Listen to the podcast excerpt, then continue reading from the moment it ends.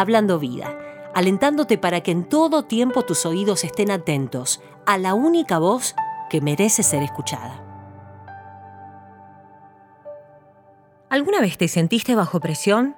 Los afanes de la vida te pusieron en esa posición en donde tu mente se nubla, tus emociones van para arriba, después para abajo y vuelven a subir. ¿Viviste ese momento en que tu cuerpo te pasa factura por todo lo que callás? ¿Viviste un momento de presión?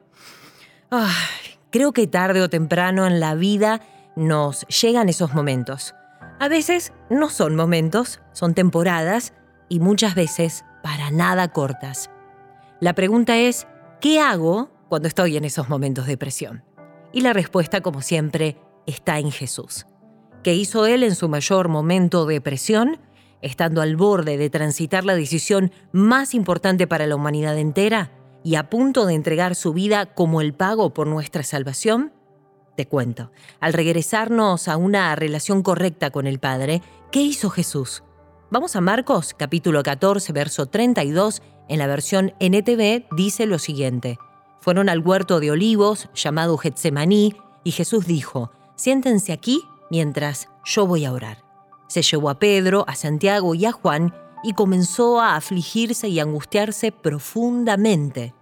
Les dijo, mi alma está destrozada de tanta tristeza, hasta el punto de la muerte.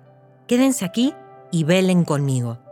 Lo primero que Jesús hizo fue tomarse un tiempo para orar, pero no lo hizo solo. Llamó a sus amigos, a quienes les expresó su angustia y pidió su apoyo. Seguimos leyendo. Se adelantó un poco más y cayó en tierra. Pidió en oración que si fuera posible pasara de él la horrible hora que le esperaba y dijo, Abba Padre, todo es posible para ti. Te pido que quites esta copa de sufrimiento de mí. Sin embargo, quiero que se haga tu voluntad y no la mía. En Lucas nos dice sobre la misma escena que era tal la presión en la que se encontraba Jesús que estando en agonía oraba más intensamente y era su sudor como grandes gotas de sangre que caían hasta la tierra. Háblame de presión, ¿eh? Le caían gotas de sangre. ¿Podés vislumbrar una cosa así? Si seguís leyendo, vas a ver que los discípulos se durmieron y no fueron de mucha ayuda. Pero más allá de eso, todo lo que hace Jesús es para dejarnos el ejemplo. Si el primogénito de Dios tuvo la humildad de pedir apoyo, si Él expresó su angustia ante lo que le pasaba, ¿por qué nosotros no lo hacemos? Obvio que Él no se quedó en este estado de angustia porque llevó esa carga a los pies del Padre y eligió beber de la copa de sufrimiento por amor al Padre y por amor a nosotros. Pero, ¿no te asombra? Jesús era 100% humano. El diablo quiere hacernos creer que Jesús no vivió como un humano, débil con necesidad de la gracia y misericordia del Padre, pero Jesús, si bien era 100% Dios, también experimentó el 100% de humanidad. Él es el ejemplo de lo que un hombre guiado por el Espíritu Santo y rendido totalmente a la voluntad del Padre puede hacer. Termino con esto. Lucas capítulo 22, verso 39, nos dice algo más sobre esta escena en el Getsemaní. Luego, acompañado por sus discípulos, Jesús salió del cuarto en el piso de arriba y como de costumbre fue al monte de los olivos. Jesús tenía por costumbre vivir en una relación de confianza y dependencia del Padre.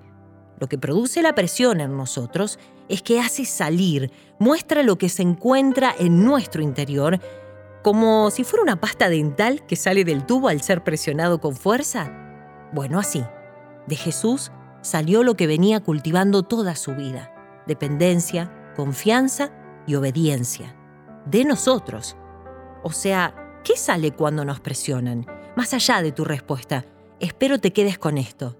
Jesús, un ser humano débil como vos y yo, cultivó una vida de dependencia y obediencia a la voz del Padre y cambió el destino de la humanidad para siempre. Nos mostró que es posible. Lo que menos espero que te deje esta reflexión es vergüenza por lo que ha salido en tus momentos de presión. En cambio, espero que te llene de fe y también de esperanza por lo que una vida rendida puede producir. No es algo inmediato, es un proceso y a veces lleva más tiempo del que necesitamos, pero vale la pena vivir una vida que honre a aquel que dio su vida para que podamos seguir sus pasos. ¿Qué hago en mis momentos de presión? Bueno, yo quiero ser como Jesús. Hablando vida, siendo como Jesús en los momentos de presión.